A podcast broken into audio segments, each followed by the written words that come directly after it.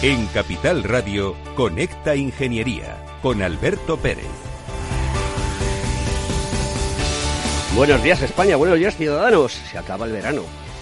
Y hoy hacemos un especial de Conecta Ingeniería porque ha habido dos noticias muy importantes a lo largo de este verano. Una ha sido el fichaje de Messi por el PSG, que nos ha inundado de noticias, de comentarios, de, de conversaciones, de tertulias. Pero bueno, eso es deporte. Y también es un factor económico, porque me he enterado, Antonio Sousa, buenos días, que Messi va a cobrar en criptomonedas de una red establecida uh, que aúna los clubes de fútbol y que allí la gente puede intercambiar una serie de criptomonedas y eso hace que la producción de dinero para el mundo de, del deporte pues vaya en aumento. Una cosa que ha llegado para quedarse y va a poner el mundo patas arriba en muchísimas cosas. ¿Qué tal? Buenos días, buenos días Alberto y buenos días a todos los oyentes en este agosto, este mes que todavía estamos un poquito ahí entre el verano y el trabajo.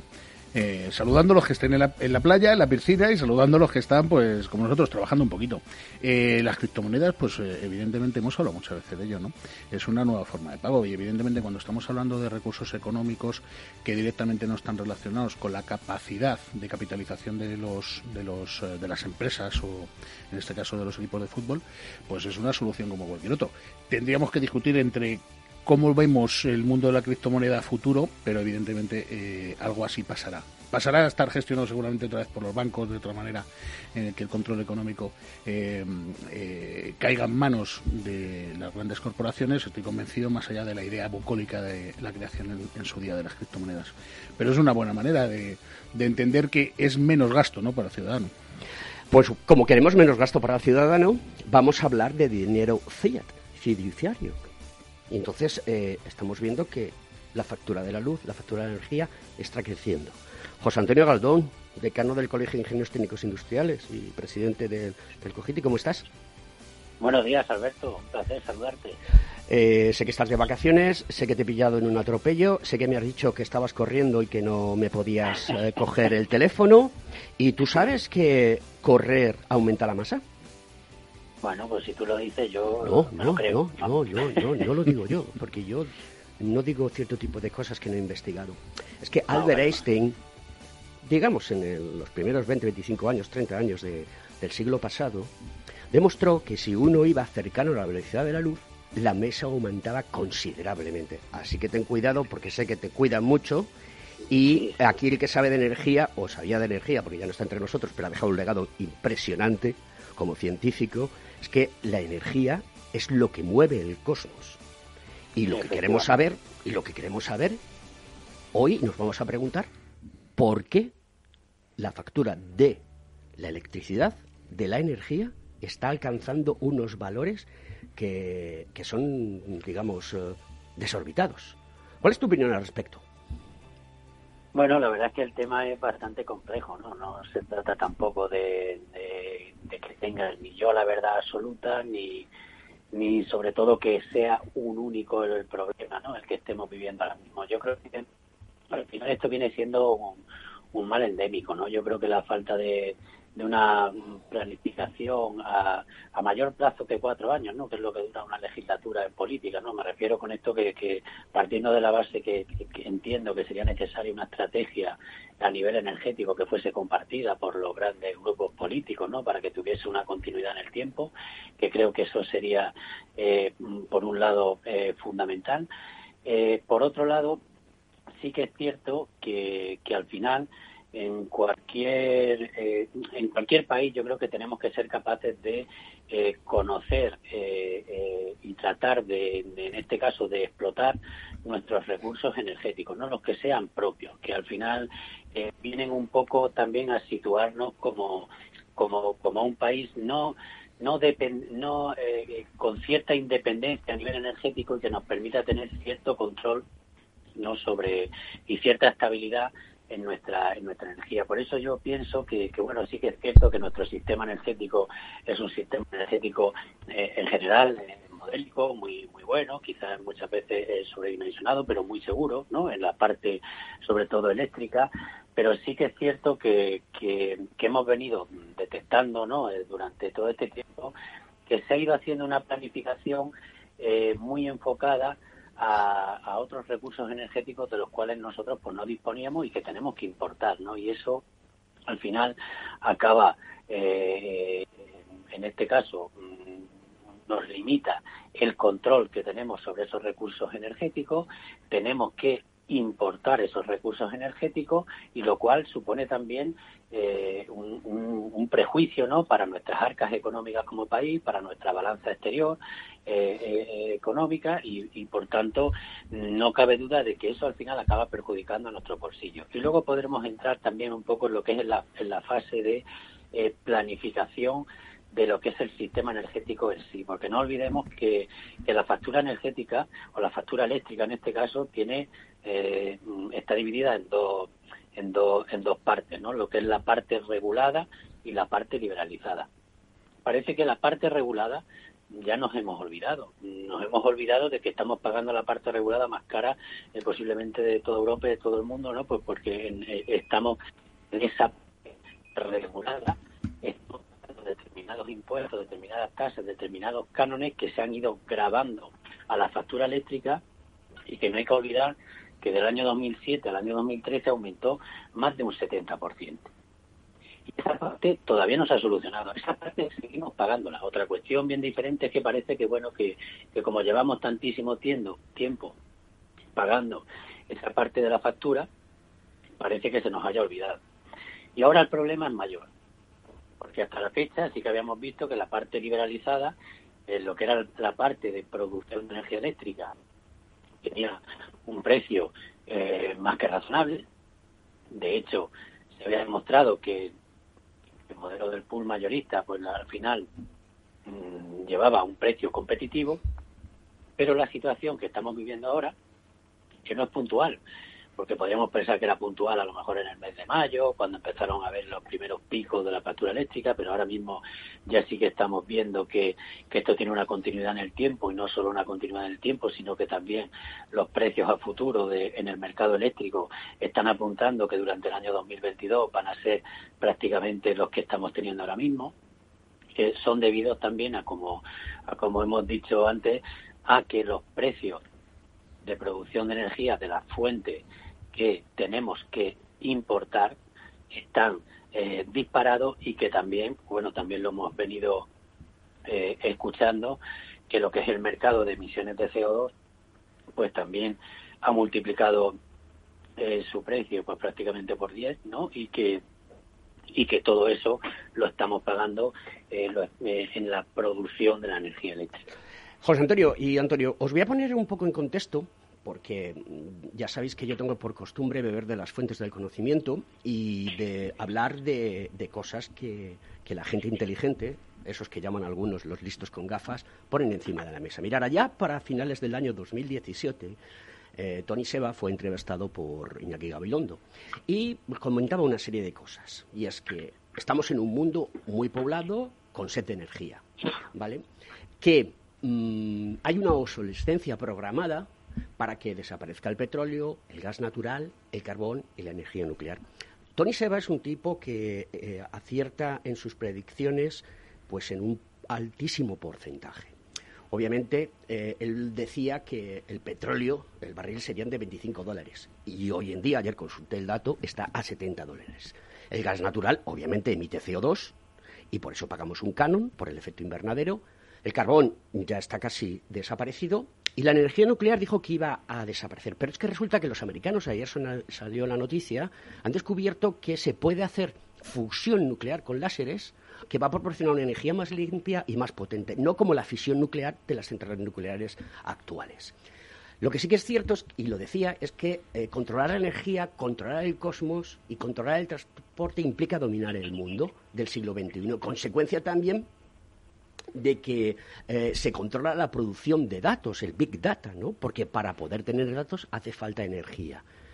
Eh, él decía que en el 2030, que quedan ocho años y medio, pues nos veríamos que el 100% de la energía sería procedente del sol, que habría una residual parte eólica. Pero, ¿qué pasa con el hidrógeno verde, que estamos hablando mucho de él en estos días últimos? ¿Qué pasa con las, las pilas de litio, que, por ejemplo, pueden ser sustituidas por las de iones de sodio, que es una alternativa más barata? Desde el año 94 las instalaciones que se han generado de energía solar se han duplicado cada dos años. Eh, fondos de inversión como el de Noruega, ya sabéis que el petróleo de Noruega proporcionó muchísimo dinero a Noruega, es un país con una población, creo que son 5 o 6 millones de habitantes, y tienen muchísimo dinero como consecuencia del, petróleo, pues ese fondo de inversión se está utilizando para invertir en energías renovables. Arabia Saudí le pasa exactamente igual, invierten en energía solar, lo llevan haciendo ya mucho tiempo. Luego después tenemos que el primer productor de energía en el mundo es China. Y ahora los chinos han presentado un proyecto para desplegar en el espacio satélites que puedan captar la energía. De esa manera proporcionará la energía al resto del mundo. Eh, el abaratamiento de la energía solar, que es real, haría que se pudieran eh, comprar placas solares como está pasando ahora. Esto ya lo, predijo en su momento, como os decía antes eh, Tony Sena, que es ingeniero del mito, o sea, no es un cualquiera, ¿no? Entonces tú ahora mismo te vas a IKEA ¿eh? y puedes comprar una placa solar.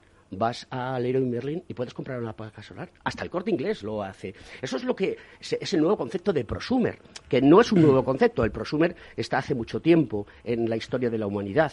Lo que pasa es que ahora eh, se, trabaja de otra manera, ¿no? Y entonces hay un prosumer que puede eh, generar energía en su casa poniendo unas placas solares y venderla al resto. Entonces las distribuidoras eh, tienen que cambiar su modelo de negocio.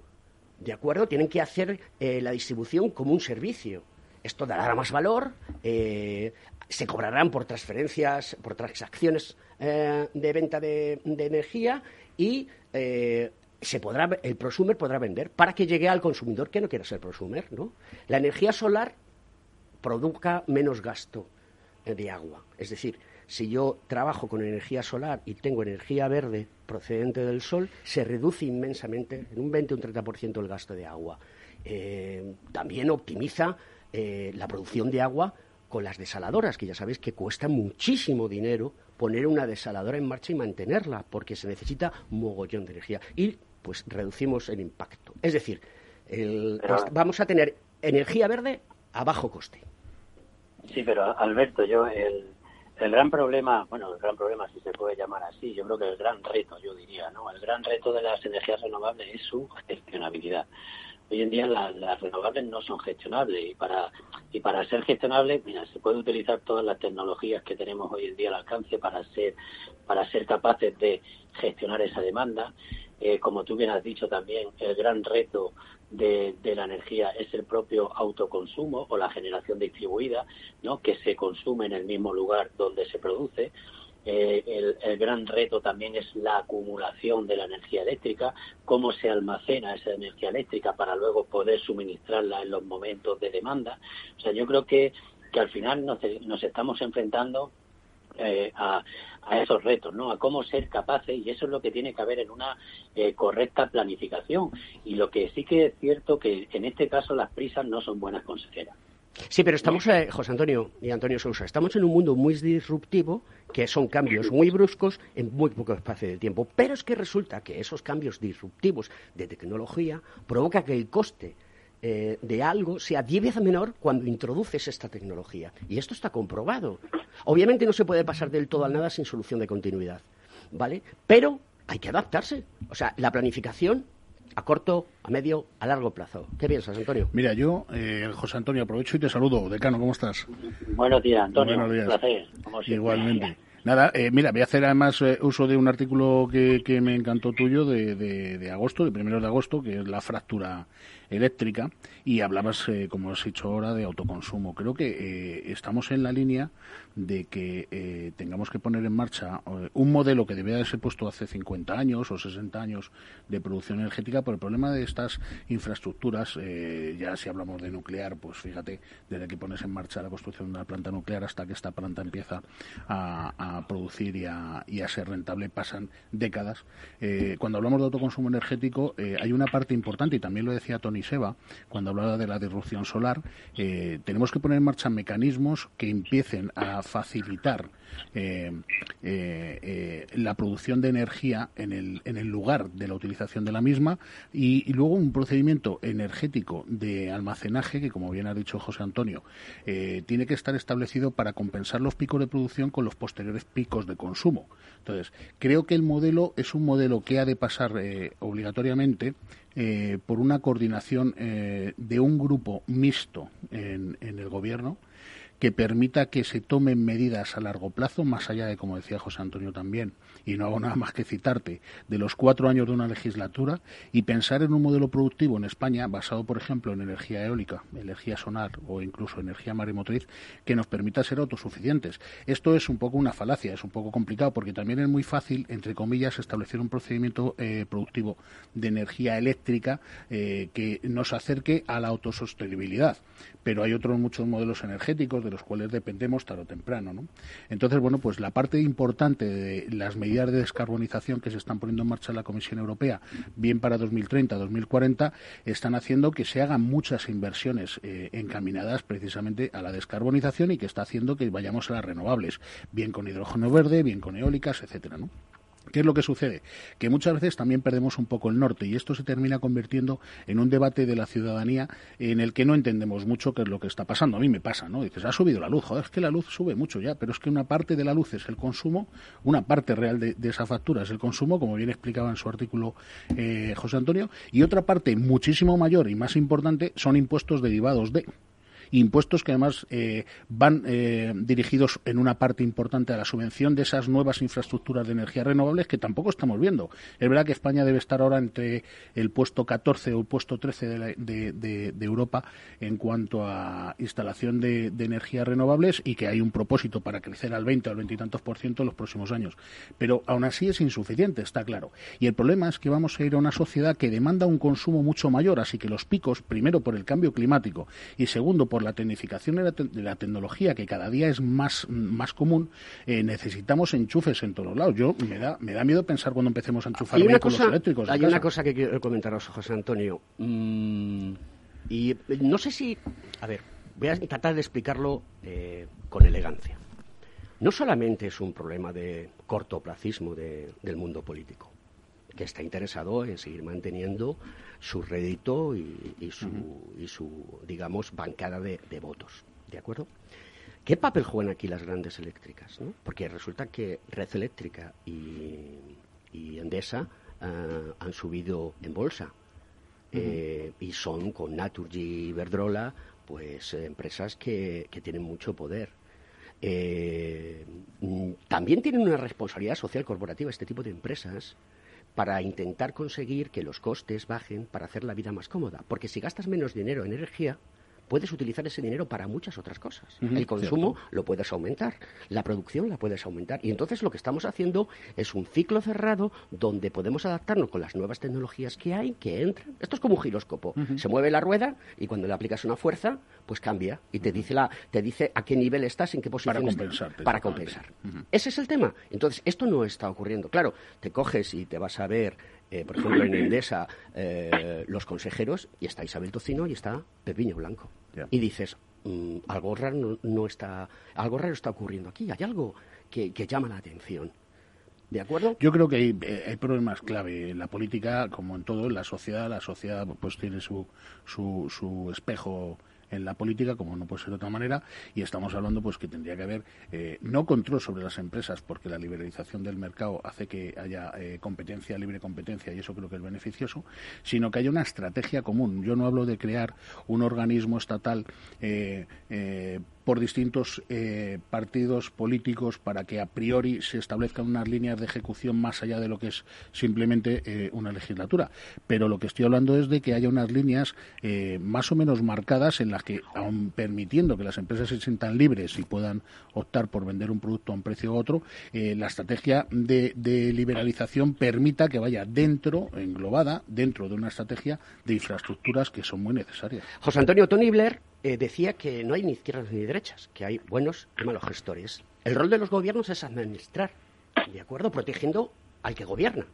Y en, ese, eh, en esos eh, que somos gobernados está la ciudadanía y está todo el producto industrial y todas las empresas.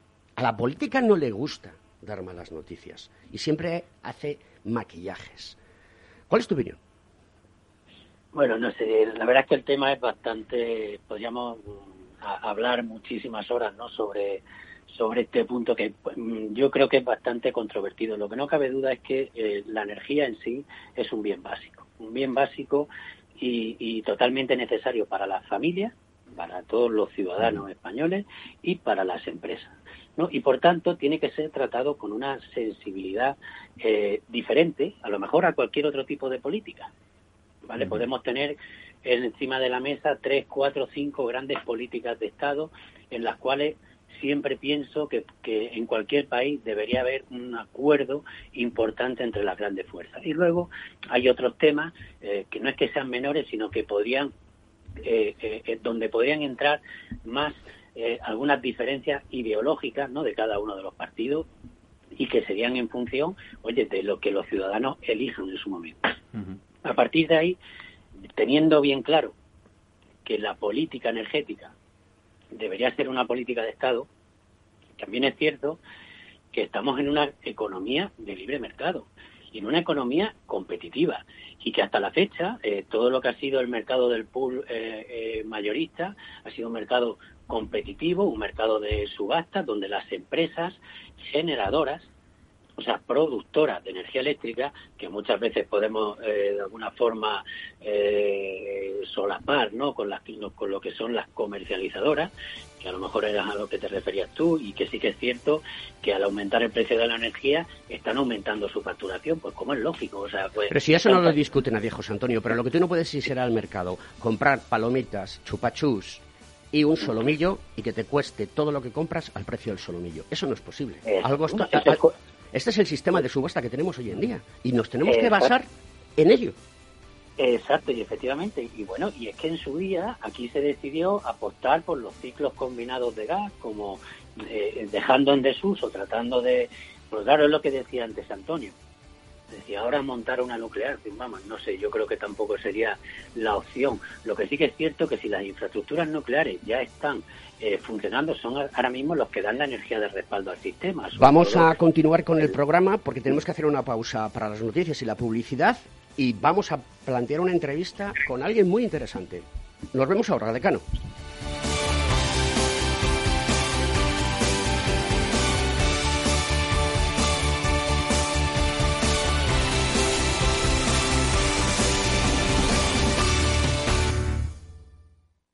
Hay ocasiones en las que más es menos, y eso es bueno. Cuanta más gente está de vacaciones, menos tarde en aparcar.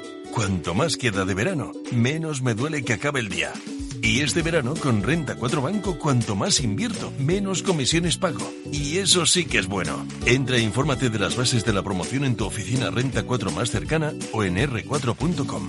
Renta 4 Banco, tu banco especialista en inversión. Frente a los impagos, vitamina D, la fórmula de información empresarial exclusiva de Informa para minimizar los riesgos y facilitar la toma de decisiones. Descubre Data Powered by Informa, la solución perfecta para tu negocio. Consulta al especialista en informa.es. Si estás pensando en comprar una casa, entra en cuchabank.es y accede a nuestra oferta hipotecaria. Cuchabank, el banco de tu nueva casa. Escuchas Capital Radio, Madrid 105.7, la radio de los líderes. Desde Movilidad sobre Ruedas, este verano te pedimos que tengas mucho cuidado en tus viajes. Mucho cuidado con la carretera y respetar las medidas sanitarias. En septiembre seguimos todos juntos trabajando y aprendiendo en este apasionante camino de la movilidad. ¡Feliz verano! Movilidad sobre ruedas con Chimo Ortega.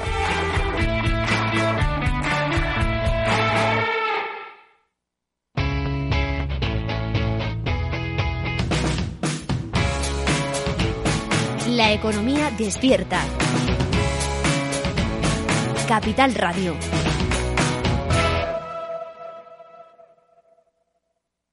Capital Radio.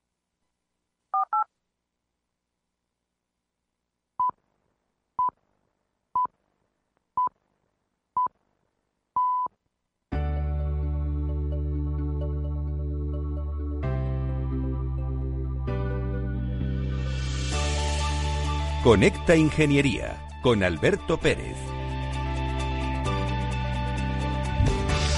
Buenos días, José Juan Diego Requena, ¿cómo estás? Pues muy bien, afortunadamente bien, gracias. Oye, muchas gracias. Gobierno.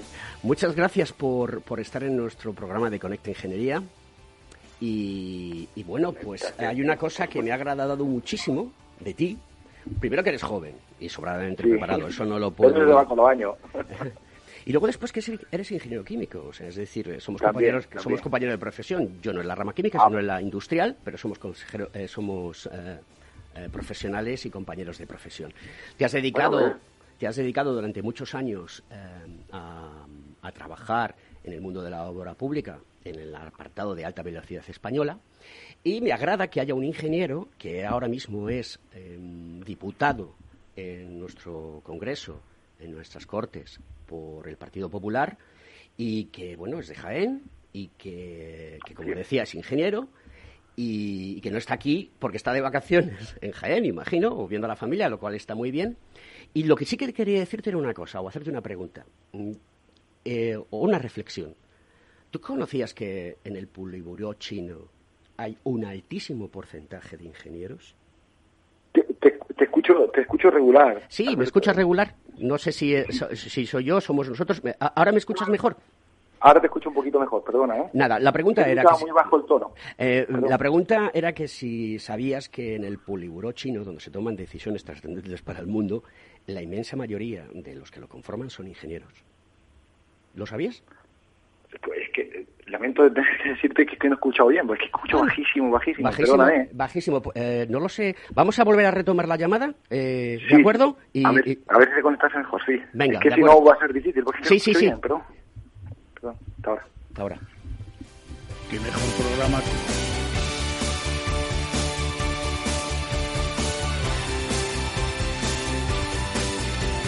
Bueno, vamos a continuar eh, mientras retomamos con Juan Diego Requena. Le estaba comentando a Juan Diego Requena que era, importante el, va- el valor eh, de la información y ese valor de la información nos dice que en China eh, el polígono chino pues está compuesto inmensamente por, por ingenieros.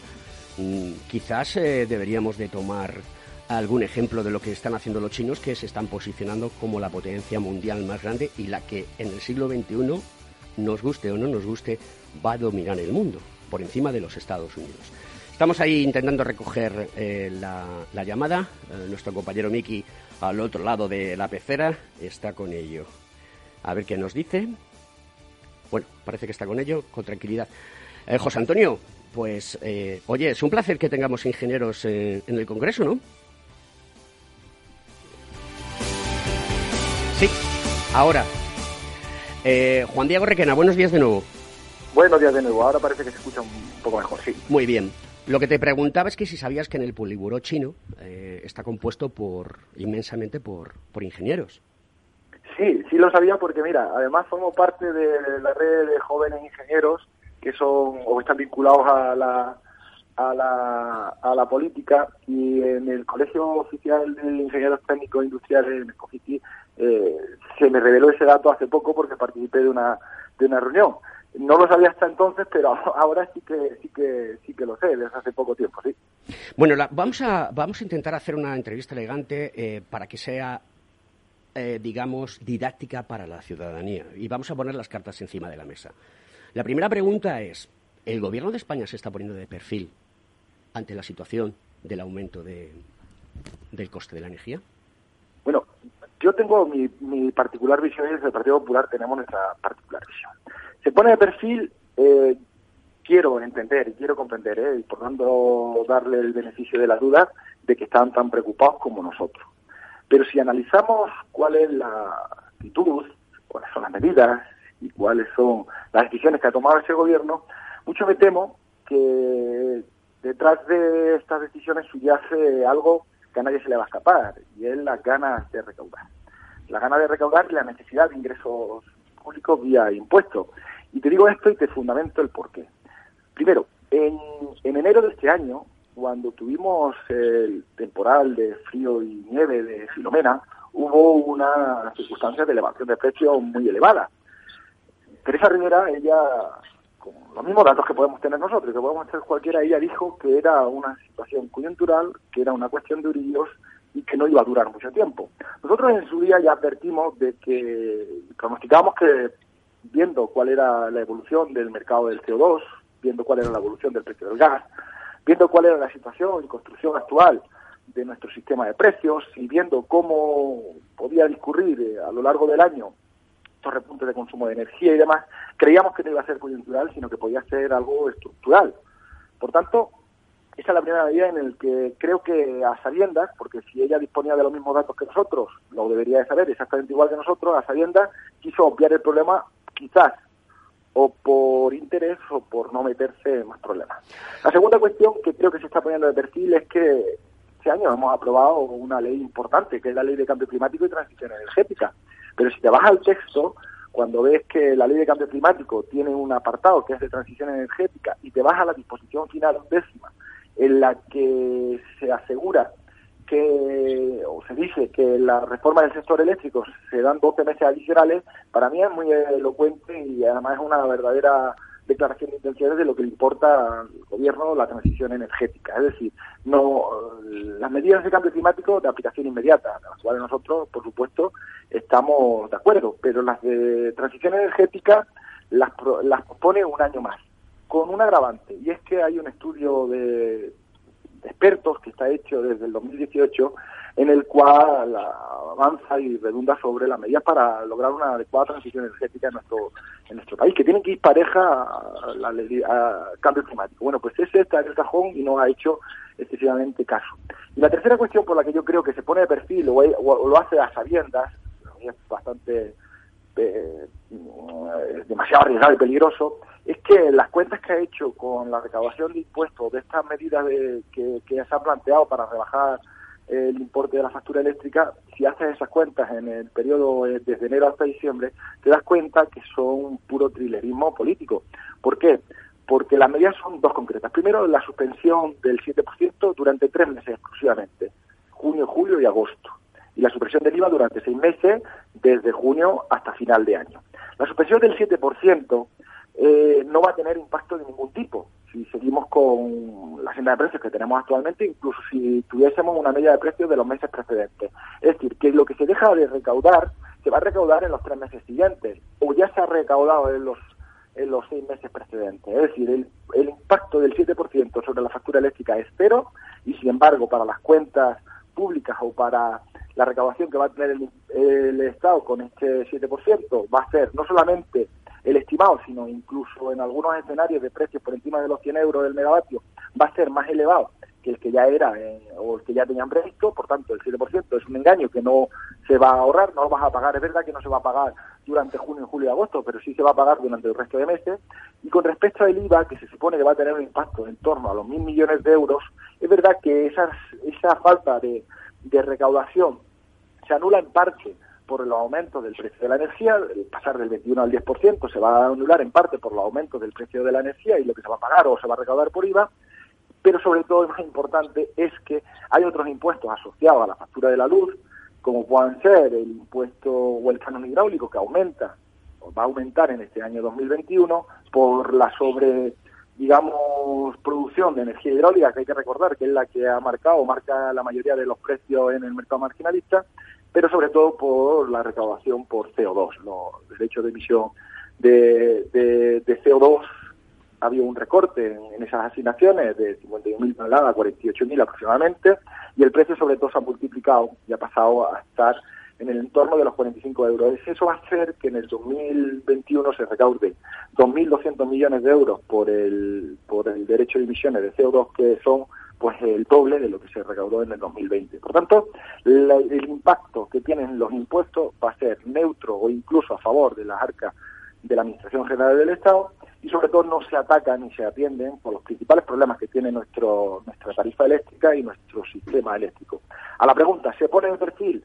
Bueno, creo que el problema le puede afectar o le puede preocupar, que para eso ministra y tendría que tener la lícita, yo le doy el beneficio de la duda, de la lícita preocupación por la factura eléctrica, pero cuando vas al chiquiteo y cuando vas a, analizar los datos te das cuenta que detrás de esto el gobierno quiere asegurarse su recaudación de impuestos, no quiere perder ni un solo céntimo de euro, incluso en algunos escenarios tendenciales eh, aumentaría la recaudación, no toma las medidas adecuadas para la reforma del sector eléctrico porque, vuelvo a reiterar, en ese año la Ley 7-2021, que es la Ley de Cambio Climático y Transición Energética, que no se nos olvide, pospone la reforma del sector eléctrico 12 meses adicionales para empezar siquiera a hablar de ella, perdiendo, como digo, que, que ya estaba listo por este informe del Comité de Expertos que existe en el 2018 y en definitiva eh, no aventuró lo que estaba pasando porque ella sabía la disponibilidad que íbamos a tener de gas en el 2021 y en futuros, sabía cuáles eran los derechos de emisión de CO2 y eh, los precios que se estaban marcando a futuros y todos esos componentes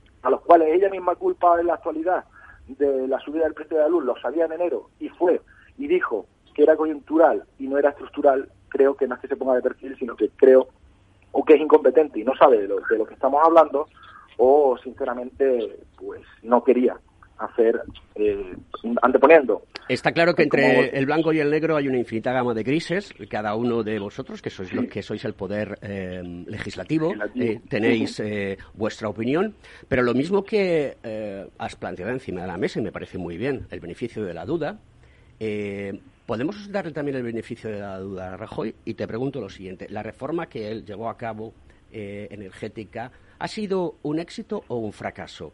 Porque, y, te, digo más, si actualmente estamos aproximadamente, si mis datos no son erróneos, en un 43% de energía verde, ¿no se podía haber hecho más durante la parte que el Partido Popular gobernó?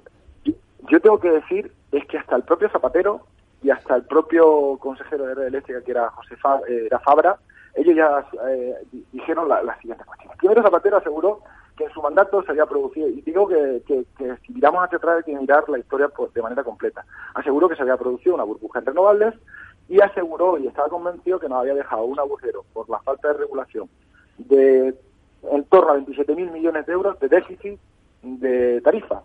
Un déficit tremendo en el sistema eléctrico, es decir, casi una quiebra. ¿Por qué se origina esta quiebra? Se origina por varios motivos, pero principalmente es por el regalo que se hizo en los gobiernos de Zapatero a la eléctrica se, se suprimieron los CTC, que eran los costes a la transición eh, energética, esos costes que daban una regulación fija y constante a ciertas tecnologías eh, para producir energía eléctrica, bueno, pues Abatero dijo que los quitasen, que quitasen esos CTC y que se fuesen todos al mercado, al mercado marginalista.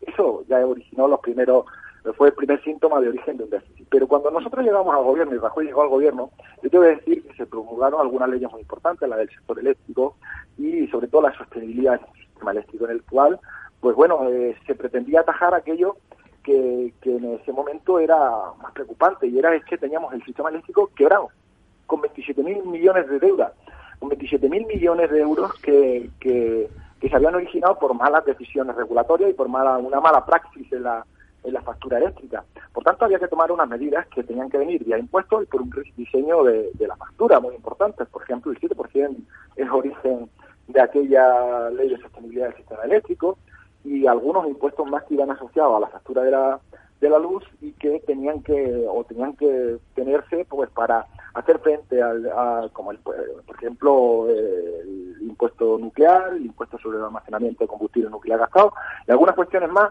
que hacían que se recaudase pues para atender esa quiebra del sistema eléctrico que a lo largo del tiempo Rajoy redujo, el gobierno de Mariano Rajoy se redujo, se contuvieron los precios, que hay que decirlo, que ya era noticia cuando teníamos un precio por megavatio de 46 euros y cuando había una ligera subida de un 3 o un 4%, parece que se iba a acabar el mundo, pero la realidad es que los precios se mantuvieron, salvo alguna excepción de un precio pico eh, eh, circunstancial, pero que luego volvía a una senda más o menos normal, de una estabilidad de precios, eh, con una cierta certidumbre, con una cierta credibilidad, y eso es lo que hizo la, ley de sostenibilidad del sistema eléctrico. Nosotros, cuando dejamos el gobierno, dejamos el sistema con superávit anual, con una, una estructura de costes y de pago extraordinaria, pero ya estamos otra vez volviendo pues a la, una circunstancia que qué casualidad pues no pues no son las más adecuadas, ¿no? No son las más adecuadas y además estamos viendo, y lo peor de todo es que los precios de la energía no son eh, coyunturales, sino que parece que son estructurales.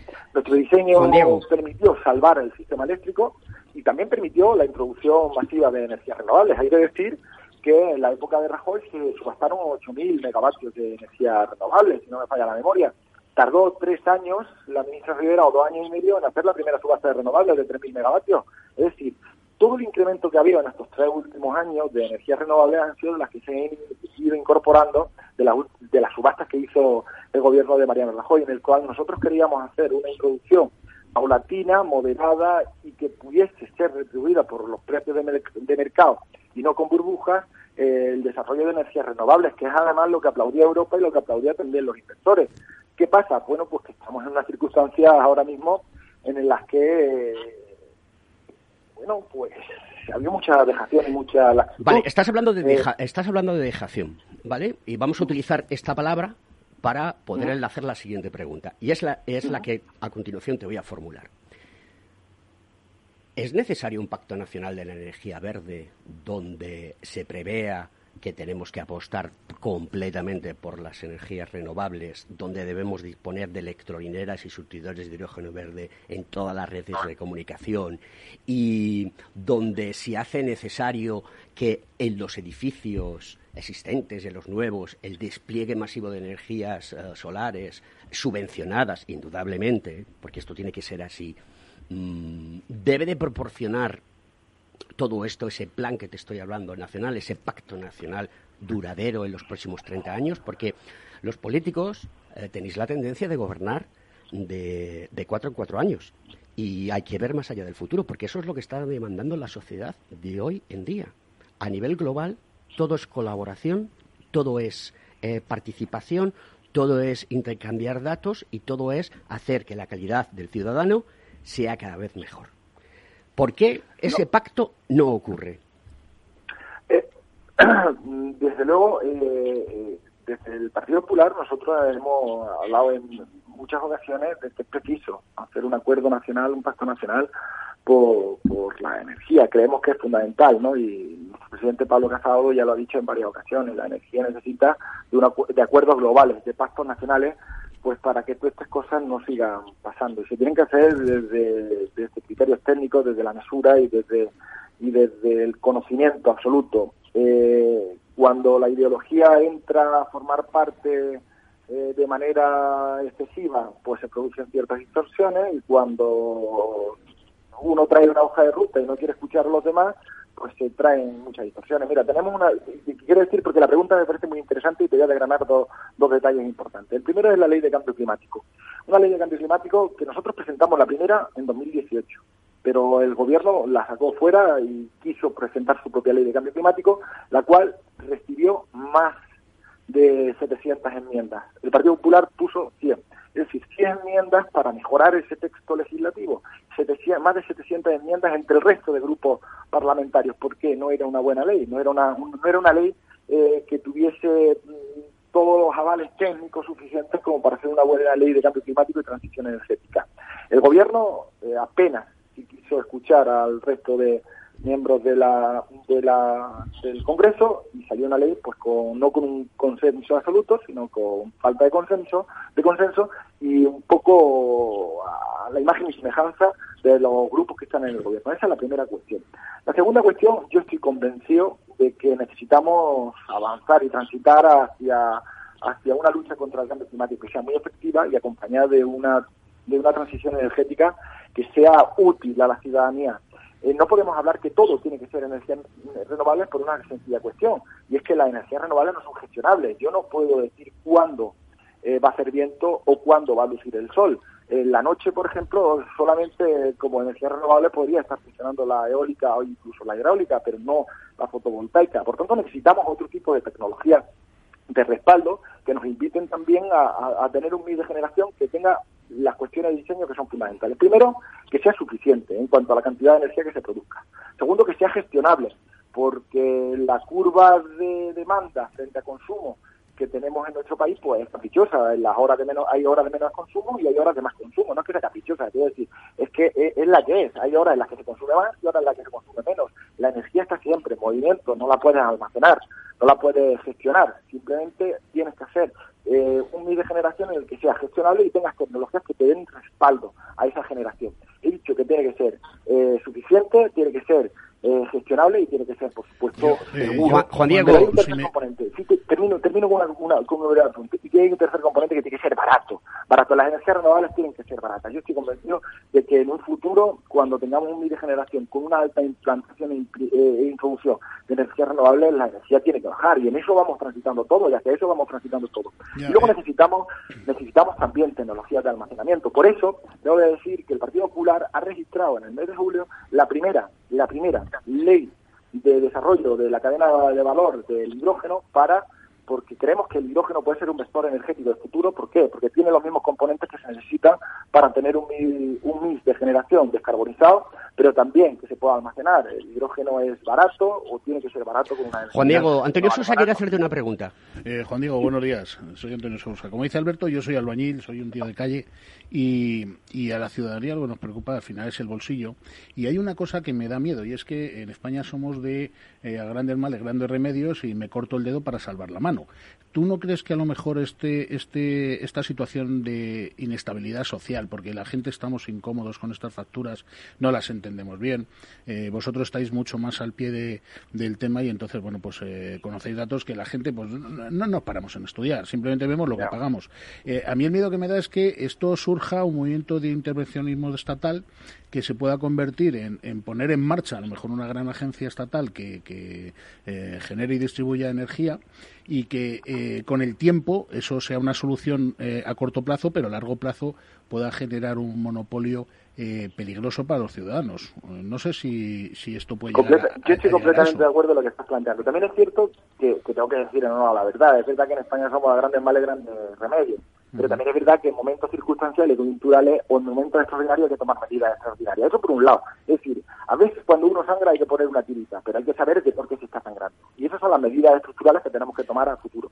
Yo particularmente, eh, eh, cuando escucho hablar de una empresa pública de energía, cuando escucho hablar del precio regulado de la energía, cuando escucho hablar de todo ese tipo de cuestiones que van en contra de la libertad, particularmente me asusto, porque a lo mejor son muy llamativas en cuanto a la redacción de o en cuanto al enunciado de la medida, pero son pueden ser catastróficas a futuro. Punto número uno. Mira, en Europa hay una empresa que hay un país que efectivamente tiene una empresa pública de energía, que es Italia. Bueno, pues resulta que en el conjunto de Europa eh, Italia es la que tiene la energía más cara que la tiene España, en torno a un 11-12%.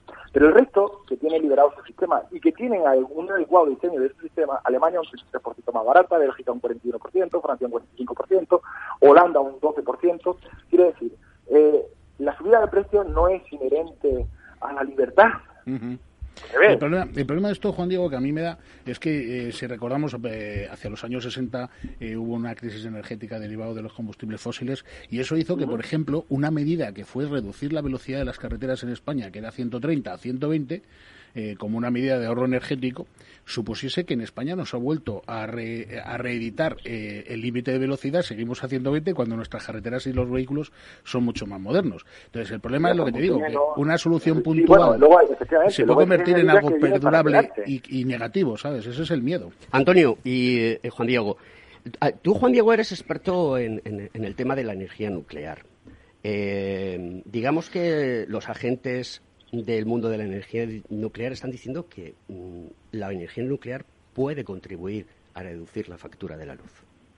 En Estados Unidos, como decía antes, eh, ha salido un, un, estudio eh, ayer donde han conseguido hacer fusión nuclear con láseres y generar una gran cantidad de energía, que es mucho más segura y mucho más verde que la energía eh, por fisión, que es la que se utiliza actualmente. ¿Cómo estamos en ese tema? ¿Es o no una solución? Euro, eh, sí, bueno, eh, es decir, aquí la, panacea no existe, eh, por lo menos hasta, es decir, la solución válida para todo es complicada, ¿no? Porque todo tiene sus pros y sus contras. Como más, más que lo experto, soy un, conocedor más o menos de, de la energía nuclear. La energía nuclear es tan apasionante, tan compleja y tan espectacular que ser complejo, o sea, ser experto es complejo. Pero sí te puedo decir una cosa, mira, Europa en su conjunto, y de hecho en Granada hay un, hay un experimento, o hay, hay un, hay un, eh, un estudio muy importante que se está haciendo en el, en el seno europeo para avanzar hacia, hacia la fusión nuclear, que creo que puede ser una buena solución, porque limpia, porque la conocemos, la fusión es lo que hace el sol, básicamente. Eh, eh, Pero si nos centramos en la energía nuclear, la energía nuclear que tenemos actualmente, es segura, es predecible, gestionable, es barata, pero aquí en España está demasiado engrasada con impuestos, y hay que decirlo.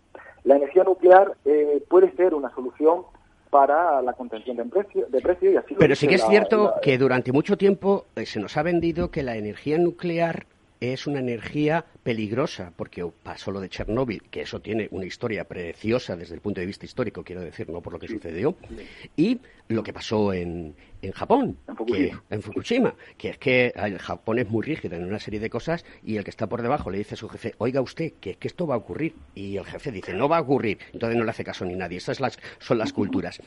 Pero mm, eh, esto, esto es importante, esto es importante porque mm, creo que en el mundo político y en el mundo, no creo, estoy convencido, en el mundo político, legislativo, eh, en, el en el judicial, eh, en, el, en el ejecutivo, eh, hay mucha demagogia, muchísima demagogia, tanto por una parte como por otra. Y os meto todos en el mismo saco para ser ecuánime, ¿no? Para, sí, sí, sí. Y esto eso es así. Y tú que eres ingeniero, tú que eres ingeniero... Lo que pasa es que los convencimientos personales de cada uno... Es que, Sí, sí. pero es que los, convencimientos, personales de cada uno, eh, Juan Diego, es que tener conocimiento. Mira, yo ayer me tomé la molestia de mirar cuántos ingenieros hay en nuestro gobierno de España. Ni uno. El que había, lo han echado. El que había lo han cesado, no, no lo han cesado, lo han echado. Y no le dejaron en ningún momento acceder. Este hombre era. Eh, yo tengo amigos, compañeros, que, que, que, han estudiado con él y era un portento. Y llegó a ser un astronauta, el primer astronauta español, por su capacidad y era el ministro de Ciencia e Innovación. Hoy en día es un abogado el que lo dirige. Esto es el mundo al revés. Los pájaros se tiran a las escopetas.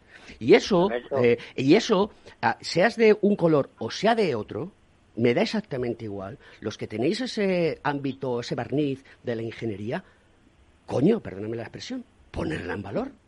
Porque aquí, aquí no se trata, aquí no se trata de política. Aquí se trata de que la tecnología nos va a arrasar y nos está de acuerdo, y además, mira, yo, yo, yo digo lo que tú, ves, que ahí comparto es la visión de, del aspecto creativo y, eh, ingenioso que tiene un ingeniero, del aspecto técnico y del conocimiento técnico que se le puede dar a la hora de legislar, pues lógicamente no lo puede tener otro. Es decir, yo, una buena puede saber mucho de ello, efectivamente, pero la técnica, la, el conocimiento científico, técnico, pues lo tiene otro tipo. Y nosotros estamos, de verdad, a través de la de la red de jóvenes ingenieros estamos intentando eh, imprimir en todos los ámbitos de la política los valores de la, de la ingeniería a la legislación, que yo creo que son fundamentales, ¿no? Yo creo que son fundamentales. Por, eso existen, por eso existen programas como Conecta Ingeniería aquí en Capital Radio los miércoles, eh, que somos los reyes de la mañana de los miércoles, hoy ya hemos hecho un especial en viernes, por eso existen, porque queremos dar voz a todo el mundo. A mí me da exactamente igual que tengas una tendencia política u otra. Es indiferente. Aquí o gestionamos bien o no gestionamos bien. Y lo que tenemos que hacer es darle calidad de vida a la gente. Para eso estamos. Los ingenieros, su máxima, porque muy poca gente lo sabe, es contribuir a la sociedad. Sí, sí, sí. Tiene un aspecto mejorar la calidad de vida de la gente y proporcionar soluciones eh, mejores en términos económicos, en términos ambientales, en términos de calidad de vida y, y lo más baratos a la sociedad. Y yo creo que eso es muy, noble. Oye, yo tengo que decir eh, que cuando cuando cuando he tenido la ocasión de legislar o de introducir enmiendas en la legislación o de llevar cualquier tipo de iniciativa, esa visión, esa visión siempre la, he tenido. ¿no? Es verdad que la, vida en general, como la política, pues son plurales, plurales, unos tienen una apetencia, otros tienen otra, y el legislador lo que tiene que buscar es el sentir general, ¿no? La ley es la, eh, se dice que es la, la manifestación superior de la voluntad eh, del pueblo pública, ¿no? Pues bueno, nosotros lo que intentamos es buscar esa, esa mejor interés. Se nos acaba el tiempo, Juan Diego. Es, es, una lástima, que porque este, esto da para mucho debate. Eh, una, una, cuestión solo, recordarle. Muchísimas gracias por estar en, Ah, sí, está ahí José Antonio Galdón. Perdona, no te escuchaba. me tienes que dejar saludar por lo menos a Juan Diego, hombre, que... que 20, dos segundos, que nos vamos.